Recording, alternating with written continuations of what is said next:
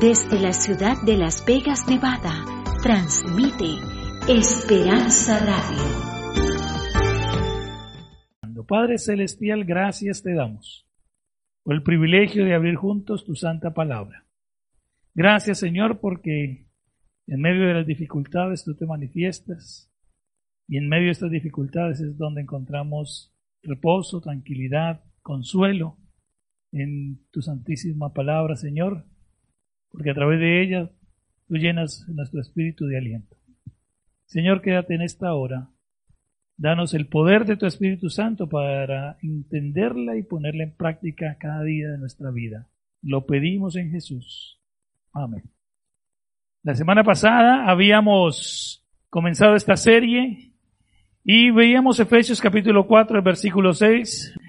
Quiero invitar para que abra rápidamente su Biblia y me acompañe. Efesios capítulo 4, el versículo 6. Allí el apóstol Pablo nos recuerda un Dios y Padre de todos, el cual está sobre todos y en todos y por todos. Pablo, al escribir estas palabras, nos recuerda cuatro, o cuatro aspectos específicos acerca de Dios. Número uno, que Dios es Padre de todos. Número dos, que Dios está sobre todos. Número tres, que está por todos. Y número cuatro, que está en todos. La palabra que definitivamente mm, no podemos evitar notar en este versículo tan corto, pero que se repite cuatro veces, es la palabra todos. Y lo que Pablo nos está tratando de recordar a través del mensaje al libro de, a los Efesios, a través de su libro en el capítulo 4, es precisamente que Dios, en el Dios en el que ellos creían en aquel momento, en el, el, Dios en el cual usted y yo seguimos creyendo hoy, es un Dios universal porque es el Dios de todos. El Dios de buenos y de malos, aún los malos que no lo quieran reconocer, Dios también está sobre ellos. Es el Dios de los ricos y de los pobres. Es el Dios de los que tienen salud, pero también es el Dios de los que están enfermos. Es el Dios de los que prosperan y el Dios de aquellos que tienen que luchar todos los días por conseguir su alimento diario. Definitivamente Pablo nos recuerda que el Dios de ayer es el mismo de hoy, mañana y siempre. Y es por eso entonces que hemos estado viendo, y comenzamos la semana pasada viendo la experiencia de algunos personajes bíblicos y la forma como Dios trabajó en sus vidas. Y basados en este principio del Dios universal, Queremos eh, que la experiencia de estos personajes pueda ser una experiencia de ejemplo para nuestra vida hoy. Porque ese Dios que trabajó en ellos en el pasado, ese Dios que proveyó para estas personas en medio de la necesidad, es el mismo Dios que en el presente, en nuestros días, lo seguirá haciendo por cada uno de nosotros. Así que bien, vamos a continuar y ahora quiero invitarlos para que vayan hasta el segundo libro de los reyes, segundo libro de reyes, el capítulo 4. Segundo libro de los Reyes, capítulo 4, nos relata la experiencia de una mujer y un profeta. Segundo de Reyes, capítulo 4. Y vamos a comenzar con el versículo 1. Segundo de Reyes, capítulo 4, el versículo 1, comienza el relato en, este, en esta mañana. Comienza diciéndonos allí que una mujer de las mujeres de los hijos de los profetas clamó a Eliseo diciendo, tu siervo, mi marido, ha muerto. Y tú sabes que tu siervo era temeroso de Jehová. Y ha venido el acreedor para tomarse dos hijos míos por siervos. La experiencia comienza contándonos que Eliseo, un gran profeta de Dios, la semana pasada hablábamos de su predecesor, Elías. Elías le entrega el liderazgo eh, y, el don profético a, a Eliseo, y entonces ahora Eliseo se convierte en el profeta de Dios allí en el pueblo de Israel. Este hombre fue grandemente utilizado por Dios de diferentes maneras. Existían lo que se llamaban las escuelas de los profetas desde la época de Samuel ya existían las escuelas de los profetas y diferentes eh, jóvenes de la nación llegaban hasta esos lugares para ser instruidos por el profeta. En medio de estos, un hombre que había sido, recibido instrucción del profeta, que hacía parte de los hijos de los profetas precisamente, ha fallecido y ha dejado a su mujer y a sus hijos a la deriva. Y esta mujer en medio de la angustia se acerca al profeta y le, y le hace esta súplica. Pero hay algo interesante dentro de la súplica, porque esta mujer le dice, tú sabes que tu siervo era temeroso de Jehová. La súplica de esta mujer va acompañada de un recordatorio para el profeta. El profeta muy seguramente había conocido a este hombre, no, no, el, relato bíblico no nos menciona el nombre de este, de este caballero, pero eh, Eliseo muy seguramente lo conocía, muy seguramente habían trabajado juntos, había sido uno de sus colaboradores precisamente. Y ahora la mujer, al hacerle la súplica y al, y al mostrarle la situación en la que se encontraba, entonces le hace recordar que este hombre del que, que ahora faltaba en su hogar no era un hombre cualquiera. Era un hombre que en el tiempo en que había vivido, había dedicado su esfuerzo a trabajar para Dios, su esfuerzo para servir a Jehová. Y aquí encontramos algo interesante, porque en muchas ocasiones pensamos eh, de manera tristemente equivocada que trabajar para Dios es una garantía de que para nosotros no ha de llegar ningún mal. ¿Y por qué digo equivocadamente? Porque la realidad es que cuando nos encontramos con la situación eh, en que vivimos, esto no ocurre de esta, forma. Mis queridos, nosotros no servimos al Dios Altísimo para que Él nos proteja. Nos servimos simplemente porque lo amamos sin importar las circunstancias en las que podamos encontrarnos. Vivimos en un mundo de pecado. Y, y, mientras vivamos en este mundo de pecado, siempre tendremos que luchar o que enfrentarnos a las consecuencias del pecado.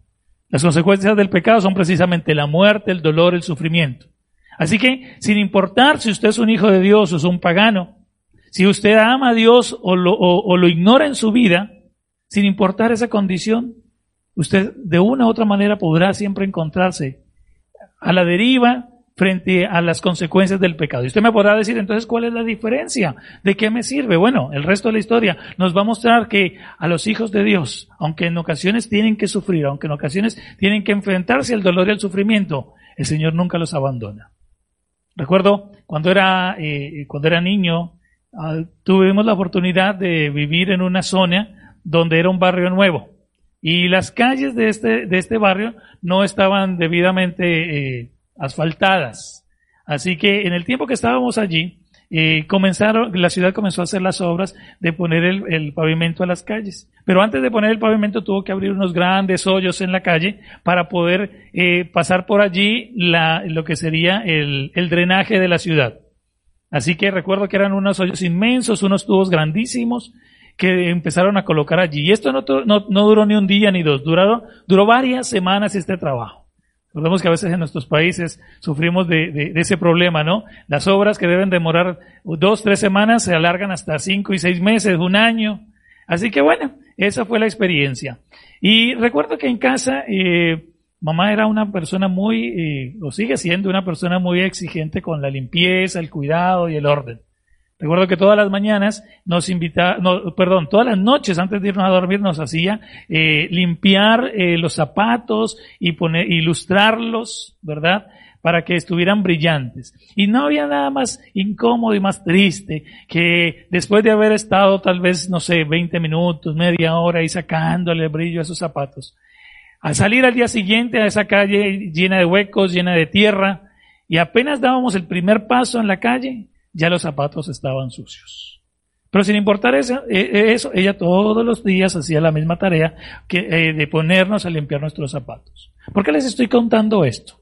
Porque aunque en casa no nos gustaba la, eh, la, mugre ni el desorden, porque se nos inculcaba que fuéramos limpios y pulcros en nuestra presentación personal, a pesar de eso, estábamos en un ambiente donde el polvo y la suciedad nos rodeaban. Y aunque hiciéramos los más grandes esfuerzos por evitarlo, finalmente siempre terminábamos ensuciándonos de alguna u otra manera.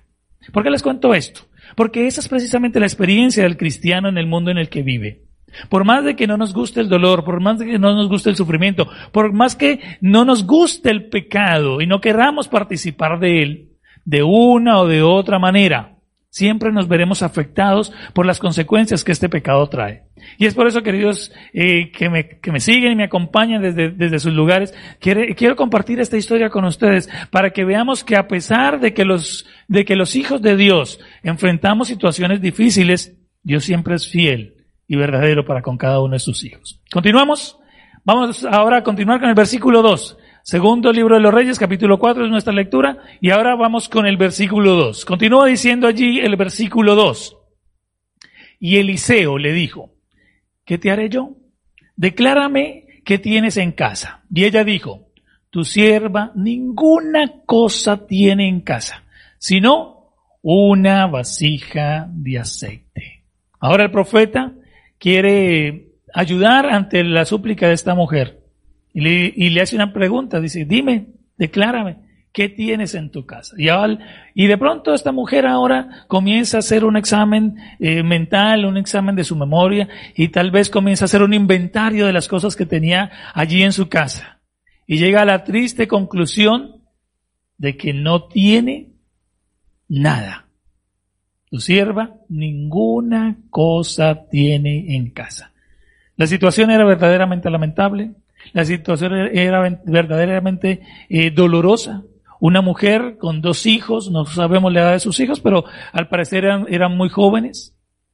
Y a punto de perderlos porque su esposo había dejado una serie de deudas y los que tenían que cobrar esas deudas querían cobrarse precisamente poniendo a trabajar como esclavos a sus hijos. Así que esta mujer en medio de la angustia ahora recibe la pregunta del profeta y como si ya no fuera suficiente la situación en la que se encuentra, ahora el profeta le hace caer en cuenta de que definitivamente no tiene absolutamente nada. Pero de pronto, seguramente cae en cuenta de que en medio de esa, de, esa ah, falta de recursos, ¿sí? En, en medio de esa carencia, por allá había una cosita pequeña que recordaba tener. Y ella le dice, solamente tengo una vasija de aceite. Es interesante porque ante los ojos de esta mujer, lo que ella poseía era, era totalmente insignificante. El profeta le dice, ¿qué tienes? Y ella le dice simplemente, mira, lo que yo tengo no sirve de gran cosa. Y en ocasiones nos sentimos así delante de Dios. Nos sentimos desprovistos, sentimos que lo que tenemos o lo que hemos adquirido no es suficiente y que definitivamente necesitamos que Dios conteste a nuestra necesidad. Es más, en ocasiones, como seguramente le ocurrió a esta mujer, podemos pensar y decir, pero yo todo lo que tenía, ella seguramente añoraba los años en que su esposo estaba, donde él proveía para ella y su, su familia, donde no había necesidad, no había faltas en su hogar. Y ahora se daba cuenta que lo único que le quedaba era una insignificante vasija de aceite. Es más, ni siquiera sabemos de qué tamaño era esa vasija, pero al, parecer por, por la actitud o por la forma como ella responde, ella sentía que esa vasija era la cosa más pequeña, que eso seguramente no iba a servir para nada.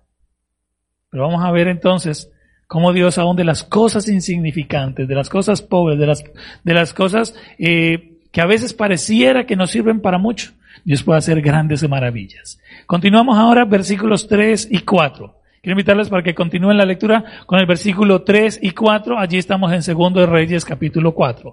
Dice el versículo 3. Y le dijo, ahora le está respondiendo el profeta de nuevo a esta mujer, y le dijo, ve y pide para ti vasijas prestadas de todos tus vecinos, vasijas vacías, no pocas, Entra luego y enciérrate tú y tus hijos, y echa en todas las vasijas, y cuando una esté llena, y cuando una esté llena, ponla aparte. Ahora, el profeta le hace un pedido particular y extraño. Ya le dice, mira, yo tengo una vasija con aceite. Es lo único que me queda. Pero ahora el profeta le dice, ve y pide prestadas vasijas.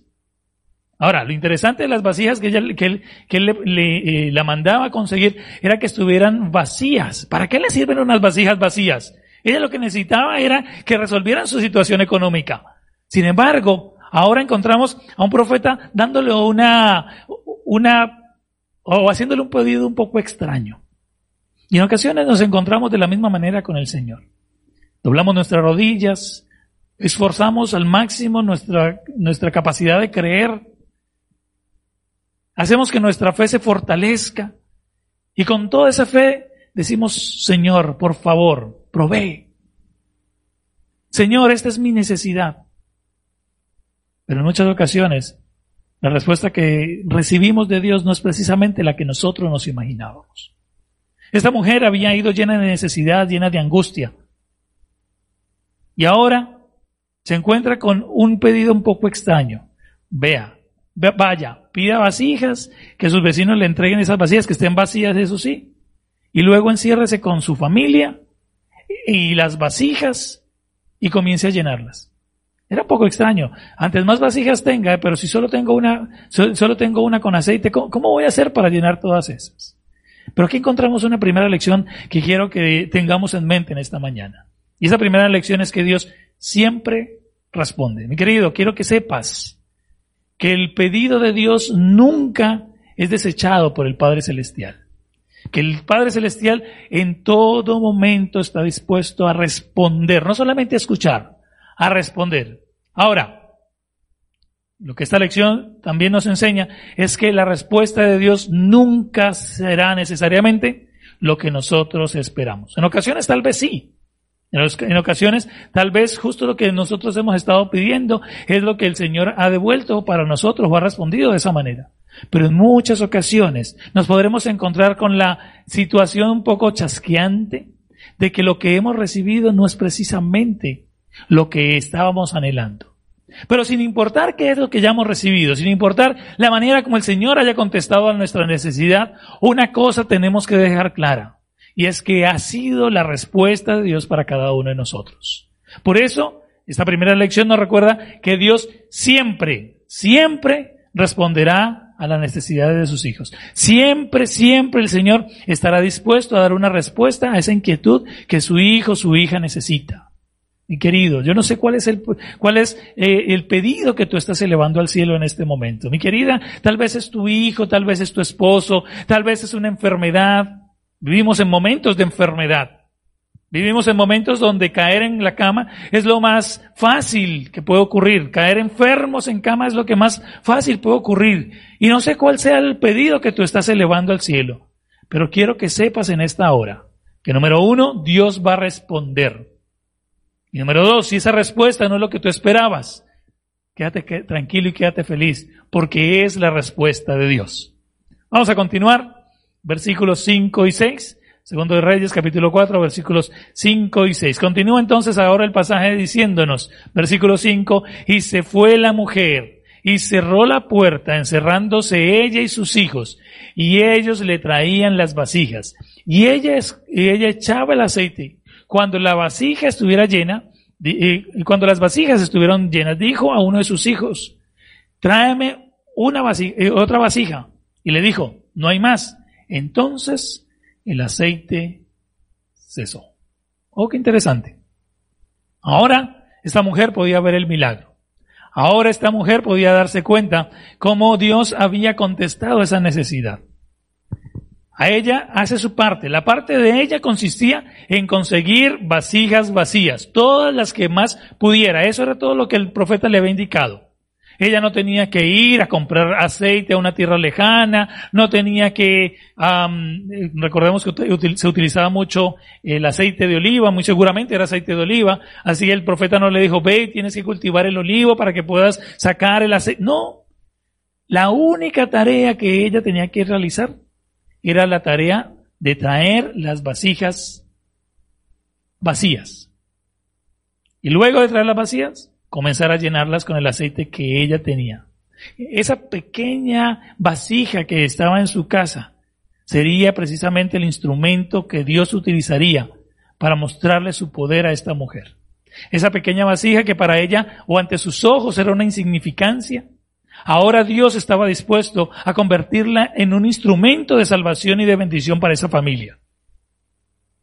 Seguramente estás pensando en que tu vida no tiene cosas suficientes para, o en tu vida más bien no tienes cosas suficientes para ofrecerle al Señor. Pero mi querido, mi querida, quiero que sepas en esta hora que el Señor te está diciendo, no importa cuán poco tú tengas, yo quiero tomarlo en mis manos. Porque eso que para ti es insignificante, para mí es una grande bendición. Y a través de eso es que quiero precisamente que veas mi gloria y mi poder. Esta mujer ahora junto a su familia eran testigos. Y es interesante porque termina diciendo que, eh, que cuando las vasijas estuvieron llenas, ocurrió otra cosa bien interesante y es que hasta ese momento fue que el, el aceite dejó de salir de, de su vasija. El aceite fue suficiente para lo que esta mujer necesitaba. Esta mujer necesitaba llenar todas las vasijas que había conseguido. Desconocemos cuántas vasijas consiguió. No sabemos 10, 20, 30, 50, 100. Desconocemos la cantidad, pero sin importar cuántas hayan sido de las que esta mujer consiguió prestados con sus vecinos, la realidad de las cosas es que Dios hizo el milagro hasta el momento en que él vio conveniente. El momento que vio conveniente era cuando todas las vasijas estuvieran llenas. Y aquí encontramos una segunda lección que quiero que, que compartamos en esta mañana. La respuesta de Dios siempre será o es suficiente. Mis queridos, Dios nunca contestará para sus hijos de una manera escasa. Dios siempre abunda en bendición. Y esa bendición siempre será suficiente para nuestra necesidad. En ocasiones incluso no recibimos más, no porque eh, Dios no esté dispuesto a darnos más, sino porque nosotros a veces eh, somos malos para administrar esas cosas que el Señor nos entrega. En muchas ocasiones eh, escucho personas en las noches de oración, cuando nos reunimos en, las iglesias, diciéndonos, por favor oren por mí porque tengo esta necesidad y quiero un, trabajo o quiero que se me aumente el sueldo. En muchas ocasiones las personas dicen, no tengo trabajo y quiero, y quiero conseguir un trabajo. De repente, esa persona que venía todas las noches a pedir por ese trabajo desaparece y no vuelve más a la iglesia. Cuando eh, hacemos nuestro trabajo, nuestro trabajo como pastores de buscarla y de ponernos en contacto con ella, descubrimos que el Señor ha contestado esa oración. Pero tristemente, esa oración contestada en ocasiones se ha convertido en un obstáculo para que la persona siga buscando de Dios. Dios sabe lo que necesitamos y Dios sabe cuánto es suficiente para cada uno de nosotros. Por eso Él desea y Él anhela darnos lo que necesitamos. El profeta, el, salmista decía, Señor, que no reciba más para que me olvide de ti.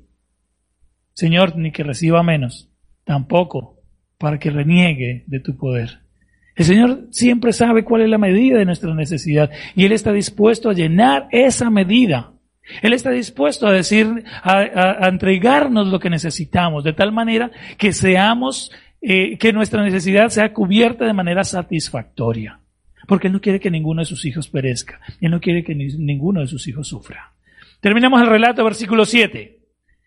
El versículo 7 termina diciéndonos entonces, segundo de Reyes capítulo 4, versículo 7, termina diciéndonos entonces, vino ella luego y le contó al varón de Dios, el cual dijo, ahora esta mujer regresa donde el, donde el profeta y, le cuenta la noticia. Y mire lo que el profeta le dice, ve y vende el aceite y paga a tus acreedores y tú y tus hijos vivir de lo que quede. Oh, qué interesante.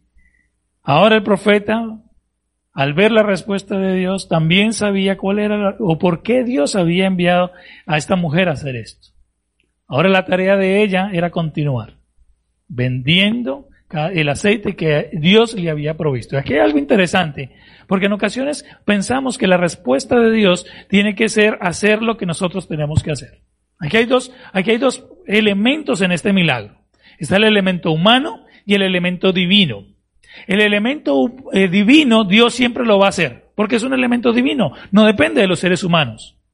Pero el elemento humano, aunque Dios pudiera hacerlo, Dios decide no hacerlo porque precisamente es el elemento humano lo que nosotros debemos hacer. En este milagro encontramos como elemento humano a la mujer. Ella podía conseguir las vasijas y ella podía vender el aceite. Por eso Dios ni le consigue las vasijas ni le vende el aceite. Habría sido seguramente más fácil simplemente que el profeta le dijera, váyate a tu casa que ahí vas a encontrar una, una bolsa llena de dinero, con eso vas a, a sobrevivir. O con eso vas a, a saldar tus deudas. No.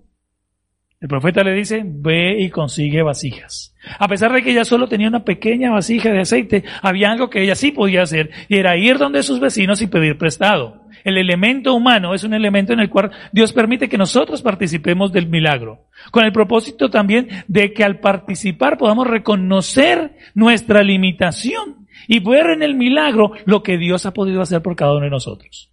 Elemento, eh, elemento humano, consigue las vasijas, pide las prestadas. Elemento divino, hacer que esa pequeña vasija de aceite fuera, pudiera rendir lo suficiente para que todas las que ya había conseguido se pudieran llenar. Eso no lo podía hacer la mujer. La mujer solamente podía hacer rendir su vasija a la cantidad que la vasija tenía. Sin embargo, ahora Dios interviene y hace que esa vasija no rinda solamente la cantidad de la misma vasija, sino que rinda para todas las que ya había conseguido. Elemento humano. Esta mujer ahora debía salir a vender entre sus vecinos. Aquellos que le habían entregado las, vasijas vacías, ahora tenían la oportunidad de comprarle el contenido. Recibían de regreso su vasija, pero ahora comprándole el contenido y de esta manera esta mujer podría tener para ella, para sus hijos y para que cuando pagara esas deudas ella pudiera vivir de lo que le quedara. Dios había provisto lo suficiente. Ya veíamos la lección, Dios provee siempre lo suficiente para nosotros. Y lo suficiente para ella no solamente era pagar las deudas, porque de qué habría servido de que ella pague sus deudas igual quede en la miseria. No, Dios no solamente hacía que ella pudiera pagar sus deudas, sino que además hacía que ella pudiera tener lo suficiente para poder mantener a su familia. Recordemos que en el pasado las mujeres que perdían a su esposo eran mujeres que quedaban a la deriva. No era como en nuestros días que al, morir el esposo muchas veces la, la, mujer queda con una pensión de, o, él, eh, o él ha provisto para que ella pueda quedar con un seguro de vida. Esto no existía en aquel, en aquel entonces. Así que la mujer que perdía a su esposo era una mujer que quedaba a la deriva. Por eso deducimos que los, los, hijos de esta mujer eran muy jóvenes, porque muy seguramente todavía no estaban en la capacidad de sostener ese hogar y sostener a su madre viuda a esta mujer al quedar sola, se quedaba con la responsabilidad no solo de, velar por su bienestar, sino de velar por el bienestar de sus hijos. De esta manera entonces como Dios entonces, al contestar a, la necesidad de esta mujer, no solamente provee para, su, para lo que necesitaba de manera inmediata, que era pagar sus deudas y salvar a sus hijos de una posible esclavitud, sino que también provee para el futuro, para que ni a ella, ni a estos jovencitos, ni a estos niños les pudiera faltar en los, en los días y años siguientes. Dios había provisto un medio para que esta mujer se sustentara. Qué lindo, mis queridos. Dos lecciones que hemos compartido en esta mañana. Primero, recordar que Dios siempre responde. No sé qué sea lo que estás pidiendo. Y así como lo decía hace un momento, quiero reiterarlo. Recuerda que Dios siempre contestará tu necesidad. No siempre vas a recibir lo que esperabas. Pero sin importar si lo que has recibido no era lo que esperabas de parte de Dios, ten la certeza y la seguridad de que esa respuesta siempre será la respuesta de Dios. Segunda, segunda lección que hemos compartido, la respuesta de Dios siempre es suficiente. Dios nunca entregará menos de lo que nosotros necesitamos. Dios nunca dará su respuesta a medias. Siempre el Señor estará dispuesto a entregarnos todo lo que necesitamos para que sea suficiente para nuestra vida, para que sea suficiente de tal manera que podamos reconocerlo y podamos darle honra y gloria por lo bueno que ha sido con nosotros. Un Dios que hace sus milagros con nosotros y a través de nosotros. Y como lo decíamos la semana pasada, volvemos a los absolutos de Dios. Y el absoluto que hemos venido compartiendo es el absoluto siempre. Ese absoluto tiene que ver con tiempo con ocasión, con momento. Dios siempre. Lo hizo en el pasado, puede hacerlo en el presente. Lo hace en el presente, podrá hacerlo en el futuro. Las promesas de Dios nunca fallan. El Señor siempre está dispuesto a cumplir a, a, ese llamado de sus hijos, a contestar a aquellos hijos que con fe lo buscan, a aquellos hijos que están dispuestos a escuchar su, eh, a su, a escuchar su, su llamado, a seguir las indicaciones que el Señor les ha entregado. Esta mujer así lo hizo. Sabía que el elemento humano tenía que cumplirse y ella estuvo dispuesta a ir por las vasijas, luego a ir y venderlas. Sin embargo, nosotros hoy estamos también dispuestos a hacerlo. Ese Dios del pasado siempre será el mismo Dios, del presente y del futuro. Ese Dios del cual el apóstol Pablo nos dice que es el mismo Dios, un Dios y Padre. Ese Padre de la mujer del pasado, ese, Padre que sostuvo a esa viuda con sus hijos, es el mismo Padre que está dispuesto a sostenernos a nosotros hoy. En medio de la enfermedad, en medio de la angustia, en medio del contagio, Dios está dispuesto en este momento a seguir respondiendo. Como lo hizo en el pasado, quiere seguir respondiéndonos en el presente.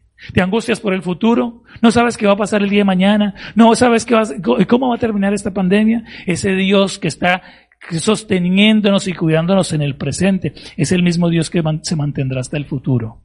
Mis queridos, ese Dios es el Dios de siempre, el Dios de ayer, hoy, mañana y siempre. Quiero cerrar con esta cita que hemos compartido ya desde la semana pasada. La escribió la señora Elena de White en su libro Notas Biográficas, página 216. Dice, no tenemos nada que temer al futuro a menos que olvidemos la manera en que el Señor nos ha conducido y lo que nos ha enseñado en nuestra historia pasada. Mis queridos, no hay nada que temer. No hay nada que temer porque estamos en las manos de un Dios poderoso. Un Dios que en el pasado abrió eh, el, agua del Mar Rojo para que su pueblo cruzara. Un Dios que levantó los muertos de la tumba. Un Dios que hizo que esa viuda pudiera sustentarse. Es el mismo Dios que hoy está dispuesto a seguir contestando nuestras oraciones. Es el mismo Dios que hoy está dispuesto a ser el Dios todopoderoso en tu vida y en la mía.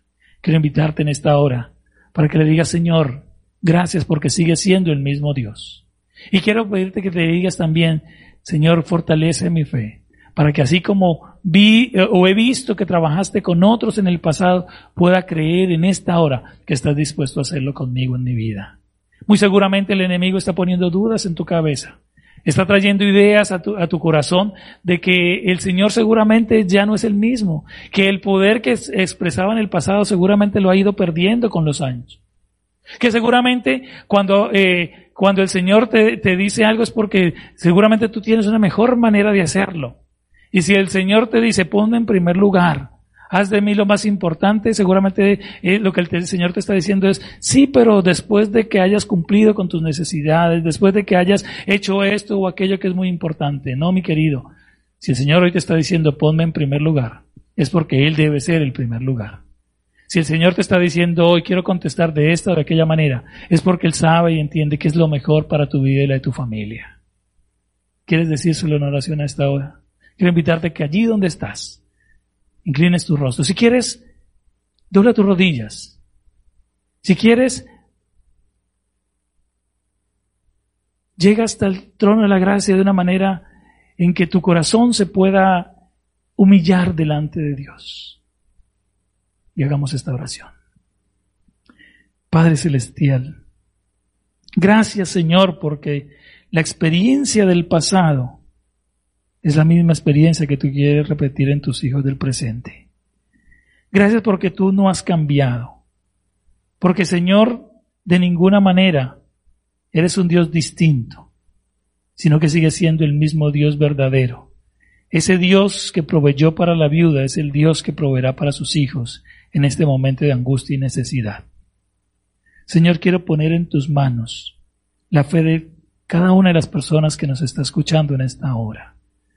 Seguramente allí en su casa hay personas que están luchando con la duda porque reconocen que no tienen nada más que unas pocas monedas en su bolsillo y que esto no les va a ser suficiente para cuidar de sus seres queridos. Seguramente hay muchos que han perdido su empleo en este momento y que como la viuda de aquel entonces sienten que las deudas los están ahogando y que su vida va a perecer en medio de ellas. Pero Señor, que así como esta mujer pudo ver tu poder actuando en su vida, de la misma manera nosotros podamos hacerlo en el presente, oh Dios. Que de la misma forma como esta mujer participó de ese milagro, dándose cuenta de su limitación para reconocer tu gran poder, de, de la misma forma, Dios, tú puedas hacernos partícipes, hacernos testigos de ese poder que hay en ti al sustentar a cada uno de tus hijos cuando te ponemos en primer lugar. Danos, por favor, tu bendición. Danos de tu poder, Señor, y danos de tu Santo Espíritu. Lo imploramos en los méritos de Cristo Jesús. Amén.